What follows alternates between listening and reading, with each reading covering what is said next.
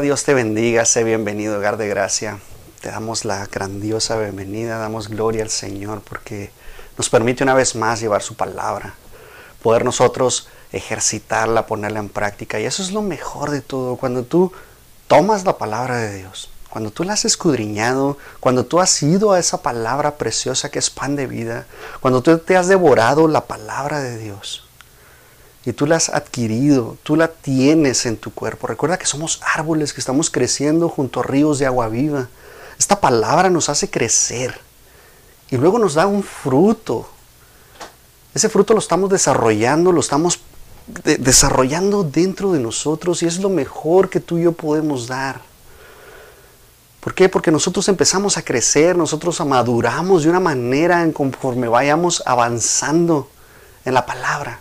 Vamos creciendo, vamos nosotros brincando esos obstáculos que el enemigo pone, vamos nosotros desarrollándonos. Y eso es lo que Dios quiere de nuestras vidas, que nosotros vayamos yendo hacia la madurez, que nosotros vayamos poniendo a Jesús enfrente de nosotros, poniendo nuestra vista en Cristo. Que nosotros vayamos caminando de triunfo en triunfo, de victoria en victoria. Y eso es la única, la única manera en que lo vamos a lograr.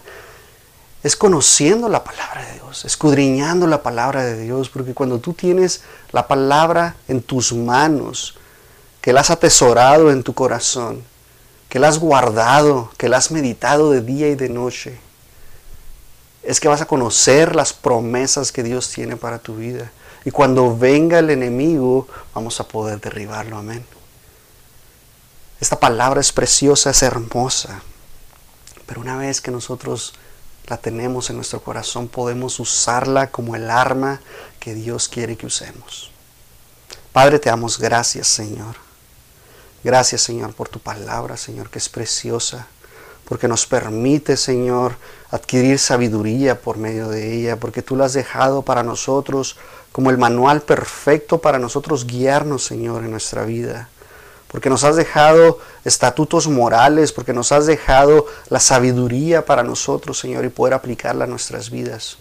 Poder enseñarla a nuestros hijos, que son nuestros discípulos poder enseñarla, Señor, a quien se acerque y pregunte, Señor, y poder, poder tener las respuestas correctas, Señor. Te damos gracias, Señor. A ti sea toda la gloria y toda la honra, Señor. Padre, te pedimos que en este servicio, Señor, tú nos uses de una manera, Señor, especial. Que la palabra que tú quieres transmitir el día de hoy, Señor, llegue a estos oídos que necesitan escucharla y se atesore en el corazón de cada uno de ellos, Señor. Padre, úsame como instrumento, Señor. En el nombre de Cristo Jesús. Amén. De nuevo, sé bienvenido, hogar de gracia. Solamente de nuevo le doy gloria al Señor. Nos permite una vez más estar aquí delante de ustedes, llevándoles la palabra de Dios. Que eso es lo más bonito que tú y yo podríamos estar haciendo, predicando a todas las naciones, así como Cristo nos hizo, que nos, nos, nos dio a entender que llevemos este Evangelio. ¿Por qué? Porque ¿cómo lo puedes llevar a todas las naciones si no es por medio de esta tecnología? No es, es por medio de, de, todo esto que nosotros tenemos. Esta herramienta es poderosa. Tenemos que usarla, tenemos que aprovechar todo esto. ¿Por qué? Porque muchas veces es difícil ir a la sierra, caminar, dejar a tu familia por ir a llevar el Evangelio. No debería ser una carga, pero sí es difícil. ¿Por qué? Porque dejas a tu familia atrás. Pero esta es una herramienta que podemos utilizar. Damos gloria al Señor. Démosle gloria al Señor porque nos permite, a ti te permite escuchar esta palabra y damos gracias a Dios. El Señor quiere en este día que nosotros pongamos nuestros oídos listos, atentos, porque ¿qué pasa después de que tú has recibido al Señor?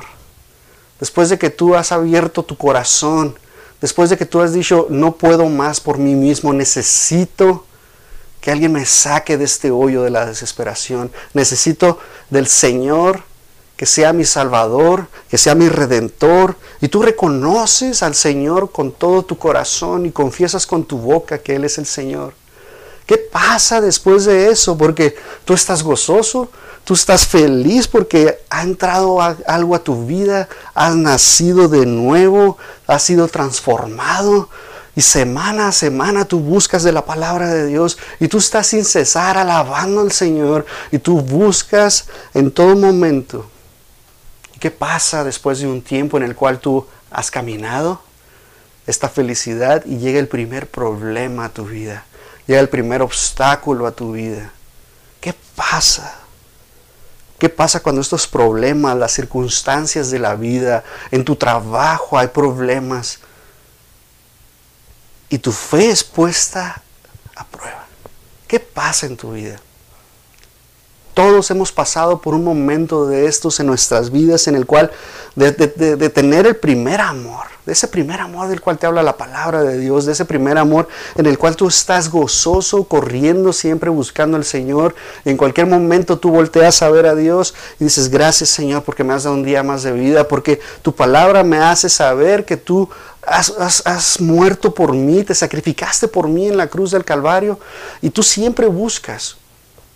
Pero los, los, afanes de la vida, todo lo que tú has avanzado, tú has caminado, algo empieza a pasar en tu vida. Y la fe es probada. La misma palabra de Dios nos dice que nuestra fe va a ser probada. Porque Dios conoce todo lo que tú puedes dar. Dios, conoce nuestro potencial de una manera increíble. Tú no tienes idea de lo que podemos hacer. Y eso es lo opuesto, porque nosotros muchas de las veces ponemos las barreras en nuestras vidas, porque Dios conoce todo lo que vamos a hacer en nuestra vida. Pero nosotros mismos nos bloqueamos, nosotros mismos paramos y no conocemos el verdadero potencial que nosotros tenemos. Y a través de estas pruebas, lo que sucede es que nosotros vamos a ir caminando y somos procesados, somos pasados por este fuego de la prueba. Es una aflicción que viene a nuestra vida. Y por medio de ella nosotros cuando vamos somos probados y el fuego llega a nuestra vida es para que nuestra santificación y nosotros estemos creciendo y estemos madurando. Y eso lo ves en 1 de Pedro 1.7 que nuestra fe va a ser pasada como el oro. Y Pedro lo compara, pero dice que la fe es muchísimo más preciosa que el oro. Y tú sabes bien cómo limpian el oro. Lo pasan en el fuego. Y cuando se funde el, el, oro, una capa de escoria queda arriba, lo que no sirve queda arriba, la basura queda arriba y se quita la escoria y se vuelve a pasar por fuego y se vuelve a pasar por fuego. ¿Para qué? Para que seamos más limpios, para que seamos más santos. De esa manera nuestra fe es probada. Te quiero llevar a la carta de Hebreos. Aquí el autor de Hebreos hace una advertencia hacia los hebreos mismos para que tengan cuidado de la incredulidad. Porque en ese momento, en esa época, estaban pasando problemas, su fe estaba siendo puesta en, evidencia, estaban siendo probados de tal manera que estaban siendo afectados, de tal manera que inclusive estaban regresando al judaísmo los hebreos, tal y cual como los israelitas en el desierto. quiero que veas de qué manera nosotros podemos aplicar esto a nuestras vidas. Como nosotros cuando pasamos por estas pruebas, vamos a nosotros inclusive voltear a ver lo que éramos antes. Y muchas veces viene esa idea a nuestra vida que el enemigo viene y pone a nosotros y nos dice, estabas mejor en el otro lado, ¿no? ¿Qué te parece si tú regresas conmigo? Y así es el enemigo tan seductor y quiere llevarte pero hay una promesa tan preciosa que tiene el Señor para ti, para mí. Y lo vamos a encontrar en la palabra de Dios. Lo vamos a escudriñar y vamos a saber lo que dice la palabra de Dios. Acompáñame a Hebreos 3:13. Y mira lo que dice la palabra de Dios. Antes exhortaos los unos a los otros cada día, entre tanto que se dice hoy, porque ninguno de vosotros se endurezca por los engaños del pecado porque participantes de Cristo somos hechos si retenemos firme hasta el fin el principio de nuestra confianza. Sabes que nosotros hemos recibido a Cristo en nuestro corazón. Él vino y tocó a nuestra vida como el viento. Y nos habló y nos hizo saber que ahí está Él. Y nosotros, y muchas veces has escuchado esto, que el pueblo de Israel es el pueblo escogido de Dios. ¿Cuántas veces no has escuchado eso? Muchísimas veces. Sabemos que el pueblo judío es el pueblo escogido de Dios. Pero déjame te digo algo mejor todavía. Nosotros, los gentiles, nosotros también somos el pueblo escogido de Dios. Porque nosotros fuimos escogidos antes de la fundación del mundo. Porque somos coherederos, somos coparticipantes con Cristo. Y damos gloria al Señor. Él nos ha escogido. Y por lo tanto somos hijos de Dios y damos gloria al Señor. Fuimos bendecidos en Cristo con toda bendición en los lugares celestiales. Todo lo recibimos por gracia, por medio de la fe. Y damos gloria al Señor. Él está siempre viendo por nosotros. Y en muchas ocasiones corremos riesgo y no, no nos apropiamos de las promesas que Dios tiene para nuestra vida. ¿Por qué? Porque no conocemos la palabra de Dios porque no la hemos escudriñado. Yo siempre te voy a instar, siempre te voy a exhortar a que busques de la palabra de Dios. Cuando estés pasando por un problema, busca de Él. ¿Para qué? Para que encuentres la respuesta. Y para que lo pongas en oración y por medio de ella tú empieces a caminar en fe y produzcas paciencia. Porque nosotros tenemos que estar caminando siempre. Tenemos que ir caminando de esta manera. ¿Para qué? Para que nosotros seamos y vayamos creciendo en nuestra fe.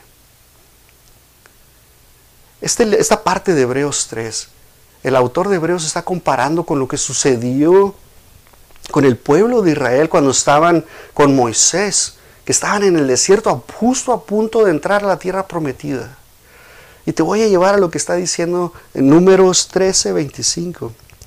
Los israelitas estaban en el desierto y estaban esperando el informe de los espías que, que tenían 40 años viendo y investigando y, agarrando la información que deberían de adquirir.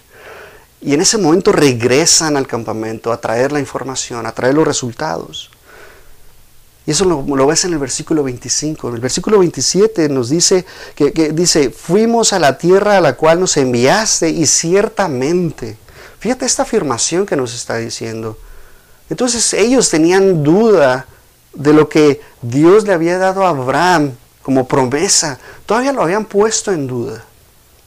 Ellos no tenían la certeza, ellos no confiaban en Dios. Aún así, después de haber visto todas las maravillas, todos los milagros que sucedieron, al abrir el mar, el mar muerto, ¿verdad? El mar rojo, perdón, en dos partes, al abrirlo, ver ese tornado de fuego que los acompañaba por todas partes de día, ver esa nube que los acompañaba durante el día, ver todas estas cosas. Aún así no confiaban en Dios. Y mira lo que dice, ciertamente fluye leche y miel, y este es el fruto de ella.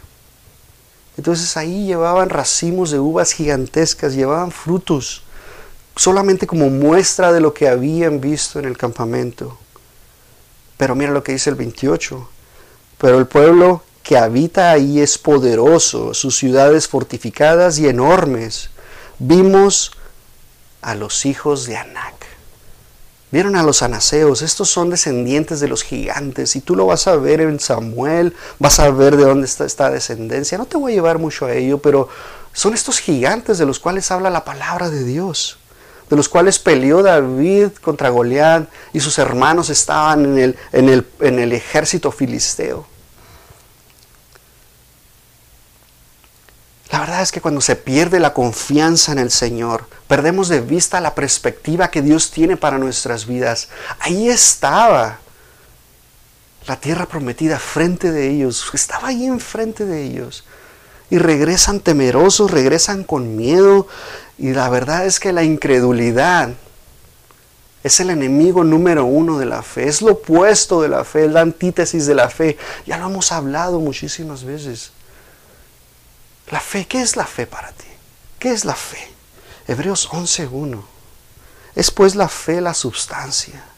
Es algo que tú tienes, que tú sabes que tienes en tus manos de algo que tú estás esperando, dice la palabra de Dios. Es pues la substancia de las cosas que se esperan, la evidencia de las cosas que no se ven.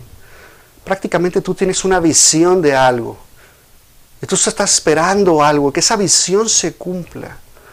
Esa visión se va a cumplir en algún momento y tú estás siendo paciente.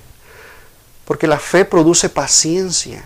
Y tú estás esperando pacientemente a que la promesa de Dios, a lo que Dios te ha mostrado, se va a cumplir. Ellos tenían frente a ellos la promesa de Dios. Y así muchas veces nosotros tenemos la promesa de Dios frente a nosotros, pero porque no llega, empecemos a perder la empezamos a perder la fe. Y la incredulidad empieza a venir a nuestras vidas. Y la verdad es que no hay garantía. Ellos se sentían desprotegidos, desprovistos, no había oportunidad de que ellos ganaran. Mira lo que dice el versículo 30. Dice, Caleb hizo callar al pueblo ante Moisés y dijo, subamos a conquistar esa tierra. Estoy seguro que podemos hacerlo. Fíjate la, la certeza, la convicción de que, que tenía Caleb para ir a destruir estos gigantes. Él sabía que Dios estaba con ellos, que el Señor lo acompañaba a todas partes, pero aún así, estos diez testigos o estos diez espías de los doce estaban en contra. Versículo 31 dice que los otros diez espías respondieron, no podremos combatir a esa gente. Son más fuertes que nosotros. Comenzaron a esparcir falsos rumores entre los israelitas. Esa tierra se traga a sus moradores y todo el pueblo que vimos son de grande estatura. Comparados con ellos parecíamos langostas y así nos veían ellos a nosotros. Y la verdad es que esto sucede cuando viene la prueba a nuestras vidas. Si nosotros nos desenfocamos y dejamos de poner nuestra vista en Cristo, si nosotros dejamos de estar buscando del rostro del Señor todos los días de nuestra vida, si nosotros nos desviamos de la palabra de Dios, cuando vengan las pruebas, nos vamos a desmoralizar, nos vamos a desmoronar de una manera que no tienes idea, a tal grado que vamos a culpar a Dios de todas las cosas, nos vamos a enojar con Dios cuando todo esto venga. ¿Por qué? Porque nos hemos apartado del camino de Dios porque hemos dejado de buscar su rostro. Su falta de confianza en Dios era de tal grado que se habían olvidado completamente de todo lo que Dios podía hacer en sus vidas. De dónde los sacó de Egipto, de lo que Él hizo durante todo el camino. Habían perdido su identidad. Cómo Dios los había sacado de ahí, cómo Dios los había comprado, los había redimido de esa tierra. Y la verdad es que nosotros hemos sido comprados por gran precio. Por la sangre de Cristo Jesús hemos sido comprados. Y se veían, se comparaban como insectos. ¿Tú cómo te comparas el día de hoy? ¿Cómo eres? ¿Cómo te sientes el día de hoy? Esa es la pregunta que te quiero hacer. ¿Te sientes insignificante? ¿Te sientes menos? ¿Te sientes de la patada? La verdad es que nosotros somos más que vencedores en Cristo Jesús. Porque mayor es el que está en nosotros que el que está en el mundo. Y nosotros, cuando nosotros pensamos de esa manera, cuando nosotros vivimos en victoria todos los días, nosotros caminamos en victoria todos los días. La falta de fe, lo único que hace en nuestra vida es que empecemos a tener incredulidad en nuestra vida. Números 14, versículo 1. Aquella noche toda la comunidad israelita se puso a gritar y a llorar. En sus murmuraciones contra Moisés y Aarón, la comunidad decía, ¿cómo quisiéramos haber muerto en Egipto? Mas nos valdría morir en este desierto. ¿Puedes creer estas palabras? Solamente la incredulidad puede infundirte un miedo en el cual tú dejas de ver a Dios, tú dejas de buscar el rostro de Dios, preferirías regresar.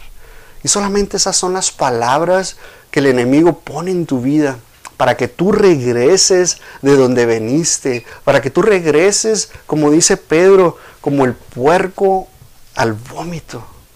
La verdad es que eso es lo que el enemigo te dice. La verdad es que el enemigo quiere que hagas esas cosas, que tú regreses. Que tú regreses a lo que tú eras antes. Muchas veces te dice, te iba mejor. Tenías más dinero cuando robabas. Te iba, te iba mejor cuando tenías dos mujeres. Tenías más placer. Te iba mejor cuando le pegabas a tus hijos porque la autoridad que tenías era mejor cuando los golpeabas a punto de dejarlos desmayados. Y así es el enemigo. Así es el enemigo tratando de influir todas estas cosas, tratando de hacerte que seas más chismoso, más chismosa, que difames a la gente, que critiques a la gente. El enemigo quiere que regreses, no te quiere dejar en paz. Y aún así criticas a los líderes. Y la verdad es que el enemigo hace todas estas cosas. Hebreos 12.1. Por tanto, nosotros también, que estamos rodeados de tan grande nube de testigos, desechando todo peso y el pecado que tan cómodamente nos rodea. Mira lo que dice aquí, esto es precioso lo que dice la palabra de Dios. Corramos con paciencia a la carrera que nos es puesta. Puestos los ojos en Jesús, el autor y consumador de la fe, el cual por el gozo que fue puesto delante de él sufrió la cruz, menospreciando la vergüenza, y está sentado a la diestra del trono de Dios. Y damos toda la gloria y toda la honra a nuestro Señor Jesucristo, porque nosotros tenemos que tener puestos los ojos en Cristo Jesús. Cuando tú tienes tu mirada en Cristo, cuando tú caminas como camina Cristo Jesús, cuando tú vas caminando hacia la perfección, porque no somos perfectos, pero vamos caminando hacia la perfección, día con día, vamos de triunfo en triunfo, de victoria en victoria. Vamos llenándonos de poder. El Evangelio nos produce poder, porque es poder de Dios y damos gloria al Señor. ¿A quién escuchas el día de hoy? ¿A quién estás escuchando en la radio? ¿A quién escuchas en el podcast? ¿A quién escuchas um, en tu celular? en tus iPhones, en lo que sea, ¿en qué estás escuchando el día de hoy? ¿A quién le estás prestando tu oído? Porque una cosa es escuchar y otra cosa es oír. Son cosas muy diferentes. Cuando tú estás oyendo, está entrando a ti. ¿Qué estás oyendo? Por eso el Señor te dice, el que tenga oídos para oír, oiga. ¿Qué estás oyendo el día de hoy? A las personas, ¿qué tipo de personas les estás prestando atención? ¿Estas personas te acercan más a Dios o te alejan de Dios? ¿Te animan a crecer te animan a madurar en el Señor, te ayudan, te tratan de disipular, te tratan de exhortar, te tratan de animar, oran por ti todos los días. Cuando tienes un problema, eres de las personas a las que puedes acudir a ese tipo de personas a las, que estás escuchando el día de hoy, que tú sabes que te van a dar el mejor consejo. ¿A quién estás acudiendo el día de hoy? ¿Te exhortan en el amor? O te exhortan a lastimar todavía aún más a las personas. O simplemente estás llenando más tu corazón de amargura. No dejes, no permitas que tu corazón se llene de amargura, porque va a ser muy difícil que puedas quitarte esas raíces de amargura en tu corazón. Y una persona que es amargada va a, amargar a los demás, a los que están a su lado. ¿Por qué? Porque viene la crítica, viene el chisme, viene la incredulidad a tu vida. Y eso es lo que quiere el enemigo. La pregunta del día de hoy, ¿dónde estás parado el día de hoy? ¿Hacia dónde, hacia dónde te ha llevado el Señor? ¿Te ha llevado a otro país? ¿Te ha llevado a otra ciudad? Todos aquellos empezaron a dudar de la sabiduría de Dios, empezaron a cuestionar a Dios por qué los sacó de Egipto, ¿Por qué te sacó Dios de la ciudad en donde estabas cómodamente disfrutando de la familia? ¿Por qué te sacó Dios de ese lugar y te trajo a otro lugar, te llevó a otro lugar? ¿Por qué crees tú? ¿Por qué? Porque te está desarrollando la fe, porque estás creciendo. ¿Por qué? Porque el Señor quiere algo precioso para ti. Y esta es una prueba. Y te está pasando por el fuego para que tú crezcas para que tú quites lo que necesitas quitar de tu vida por medio de la palabra de Dios, por medio del Espíritu Santo que te está vivificando, que te está santificando. Tú vas creciendo. Pero si nosotros empezamos a cuestionar a Dios de por qué me trajiste a este lugar, por qué estoy sufriendo ahora, estaba más a gusto donde yo vivía, el Señor quiere que tú busques su rostro que escojas. Tienes dos opciones. Puedes regresar de donde el Señor te sacó, pero tú sabes de dónde el Señor te sacó y tú no quieres regresar a lo que tú eras. Créeme, tú no quieres ser la persona que tú eras. Porque tú eres un hijo de Dios. Y nunca vas a dejar de ser un hijo de Dios porque Él te ha adoptado. Tú vas a seguir siendo hijo de Dios, pero te vas a apartar de los caminos de Dios. Pero el Señor quiere que tú sigas caminando con Él. Que tú sigas caminando con Él. Mira lo que dice Isaías 55. Muchas veces nosotros pensamos que lo que nosotros queremos es lo que Dios quiere de nuestra vida.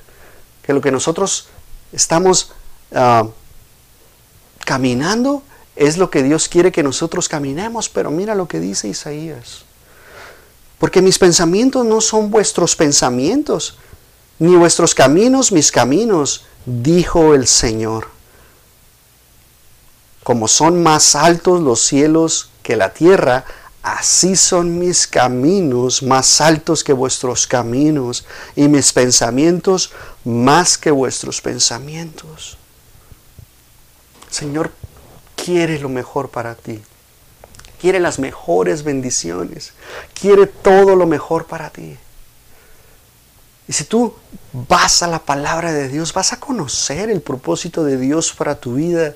Y el propósito de Dios para tu vida es que hagas la voluntad de Dios. Que tú siempre busques el rostro de Dios. Y cuando tú conoces la voluntad de Dios para tu vida, tú vas a saber cuál es el camino que Dios quiere para tu vida, para la de tu familia. Porque hay cosas grandiosas para tu familia. Pero busca el rostro del Señor todos los días para que conozcas. Vístete de toda la armadura todos los días. Mateo 11, 29. Tú estás pasando por un problema. Mira lo que dice la palabra de Dios. Tomad mi yugo sobre vosotros y aprended de mí. Si tus ojos están puestos en Cristo Jesús, tú vas a aprender de Cristo. Tú vas a saber lo que Cristo quiere para tu vida. Tú vas a saber cómo caminar, cómo hablar, cómo moverte, cómo mover tus manos, cómo usar tus manos, cómo usar tus pies, cuándo correr, cuándo parar. Dice la palabra de Dios que yo soy manso y humilde de corazón y hallaréis descanso para vuestras almas porque mi yugo es suave y ligera mi carga. Damos gracias a Dios. Tenemos a Cristo Jesús caminando de un lado de nosotros. Y como Cristo Jesús está caminando de un lado de ti, la vista que tiene Cristo la tienes tú. Y tú estás caminando y tu vista y la de Cristo deben de ser iguales. Tú debes estar viendo lo mismo que está viendo Cristo. Porque está caminando en el mismo yugo junto contigo. Y damos gracias a Dios. El Señor siempre quiere lo mejor. Aunque no entiendas muchas de las veces lo que está pasando. Aunque tú digas, ¿cómo es posible, Señor, que me pasen todas estas cosas? Aunque no lo entiendas, el Señor está viendo y siempre hay algo mejor para tu vida. Yo sé que es triste. Yo sé que vamos a sufrir muchas de las veces. Yo sé que a veces vamos a preguntar a Dios, ¿por qué Dios? Pero es una gran diferencia en preguntarle, ¿por qué Dios? ¿Por qué está sucediendo esto? ¿Qué me quieres mostrar? A reclamarle a Dios y gritarle a Dios y decirle lo que no quieres y te puedes arrepentir. Y gracias a Dios que tenemos un abogado, un juez que está a la diestra del Padre, que damos gloria a Dios y nos perdona y nos limpia de todo pecado. Damos gloria al Señor. La verdad es que el Señor está ahí. Te voy a llevar de nuevo a lo que sucedió en números. Capítulo 14, versículo 6. Y ahí también estaba Josué, hijo de Nun, y Caleb, hijo de Jefone, los cuales habían participado en la exploración de la tierra. Ambos se rasgaron las vestiduras en señal de duelo y le dijeron a toda la comunidad israelita, la tierra que recorrimos y exploramos es increíblemente buena. Si el Señor se agrada de nosotros, nos hará entrar en ella. Nos va a dar una tierra donde abundan la leche y la miel. ¿Sabes? Ellos dos, ellos dos fueron los únicos que tenían la fe puesta. Y por eso lo vemos en la galería de los hombres de la fe y mujeres de la fe. Porque ellos pensaron y vieron a Cristo delante. En ese momento en donde fluye, en la tierra donde fluye leche y miel, esa tierra prometida, del cual tú y yo tenemos prometida y damos gloria al Señor, esos, ah, esos caminos de oro, esas... Ah, la verdad es que es preciosa la palabra de Dios. Ellos se enojaron con la incredulidad del pueblo, ellos estaban molestos por lo que estaba sucediendo. No se hicieron copartícipes del pueblo, sino al contrario, renegaron del pueblo, se enojaron con el pueblo. Compartían la misma visión que Moisés tenía, el líder de ellos. Estaba claro que ellos veían a Dios, veían al Señor caminando junto con ellos. Ellos fueron los únicos de esa generación que entraron a la, tierra prometida. Ni siquiera Moisés entró a la tierra prometida, puedes creerlo. Está en la palabra de Dios por si no sabías. Solamente Josué y Caleb fueron los únicos que entraron, porque su fe puesta en Cristo, puesta en Dios, puesta en el Señor, los llevó a la tierra prometida. Hay semejanzas enormes entre el pueblo de Israel, entre los hebreos que está el autor de Hebreos hablándoles y entre nosotros. Damos gracias a Dios. Sabes que todos habían sido escogidos por Dios.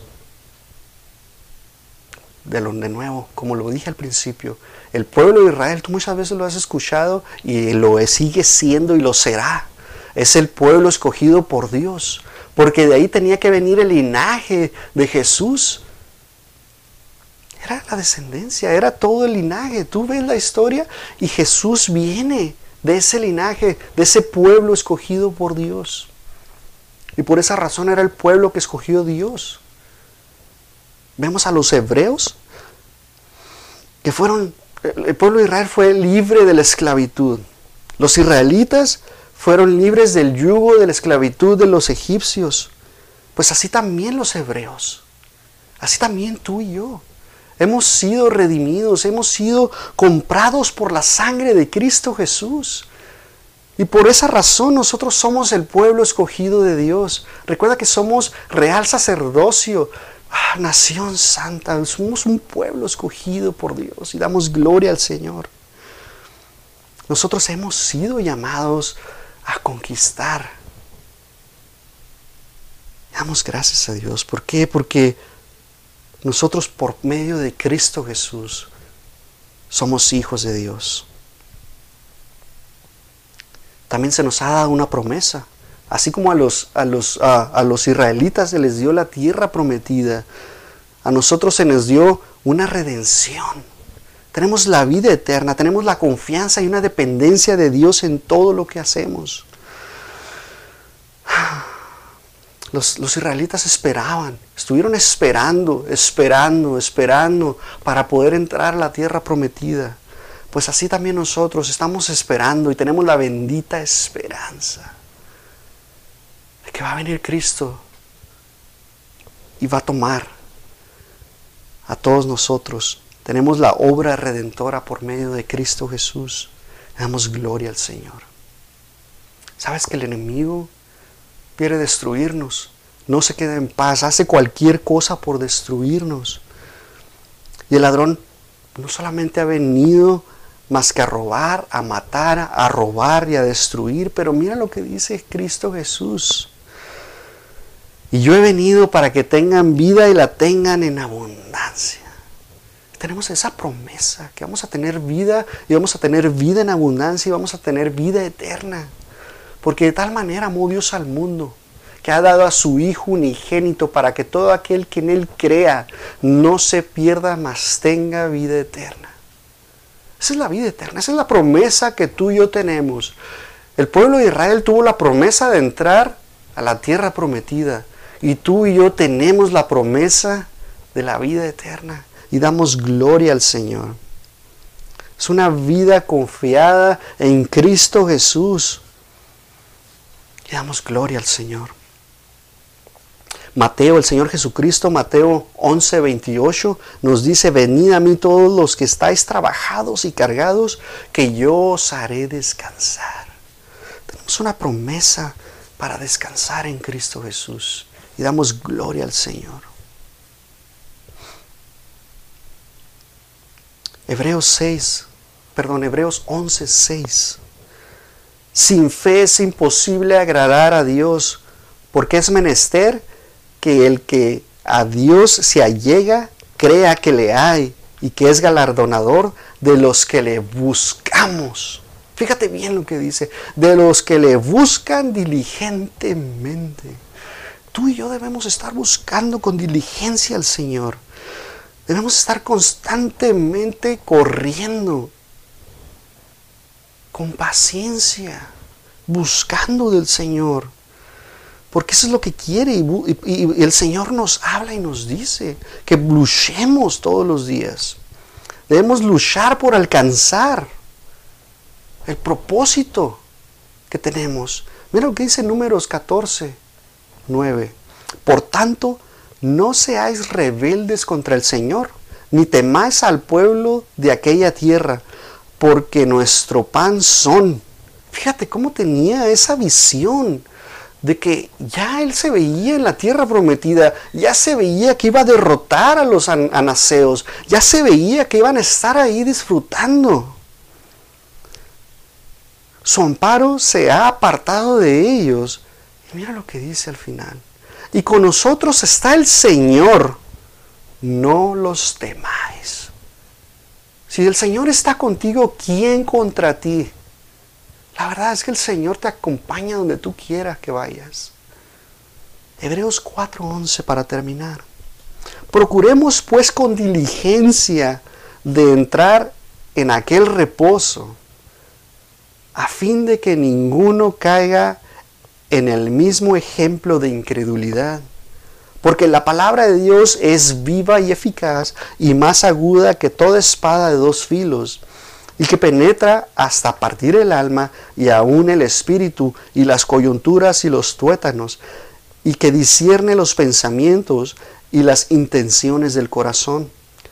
Y no hay criatura alguna que no es manifiesta a su vista. Antes todas las cosas están desnudas y abiertas a los ojos de aquel a quien tenemos que dar cuenta. Teniendo pues un gran sumo sacerdote que penetró los cielos, hijo, Jesús, el Hijo de Dios. Retengamos firmes nuestra profesión. ¿Cuál es tu profesión? Cuando te pregunten cuál es tu profesión, tu profesión es cristiano. Tú eres un hijo de Dios, esa es tu profesión. Reténla firme. No te avergüences del Evangelio. No te avergüences del Evangelio porque es poder de Dios para salvación. No te avergüences, escúchame bien, no te avergüences nunca. Profesa, profesa tu profesión con firmeza, reténla. Dice el versículo 15, porque no tenemos un sumo sacerdote que no se pueda compadecer de nuestras flaquezas, más que tentado en todo según nuestra semejanza, pero sin pecado. Lleguémonos pues confiadamente al trono de su gracia y damos gracias a Dios. Solamente por medio de Cristo Jesús podemos tener acceso al Padre. Tenemos paz para con Dios y damos gracias a Dios. Somos amigos de Dios por medio de la sangre de Cristo Jesús. Cuando tú crees con todo tu corazón y abres tu corazón Reconoces la necesidad incomparable de que necesitas a alguien que te perdone, alguien que te limpie, alguien que te salve. Solamente Cristo Jesús puede hacer eso por ti. Cuando tú reconoces con todo tu corazón. Y tú te puedes acercar al trono de su gracia para alcanzar misericordia y hallar gracia para ser socorridos en tiempo de necesidad. Ahí está el Señor siempre siempre viéndote, siempre extendiendo su mano para que tú puedas alcanzar esa misericordia y ser socorrido en ese tiempo en el cual tú estás necesitando. Damos gracias a Dios. La incredulidad es el enemigo de la fe. Solamente la palabra de Dios te va a desarrollar una fe todos los días. Vas a ir creciendo porque la fe viene por el oír y por el oír de la palabra de Dios. Es la única manera que tú vas a desarrollar fe. Es la única manera que tú vas a saber cómo pasar la prueba. Es la única manera que tú vas a saber cómo vencer al enemigo. Solamente yo te invito, te exhorto a que escudriñes la palabra de Dios. A que profeses tu profesión.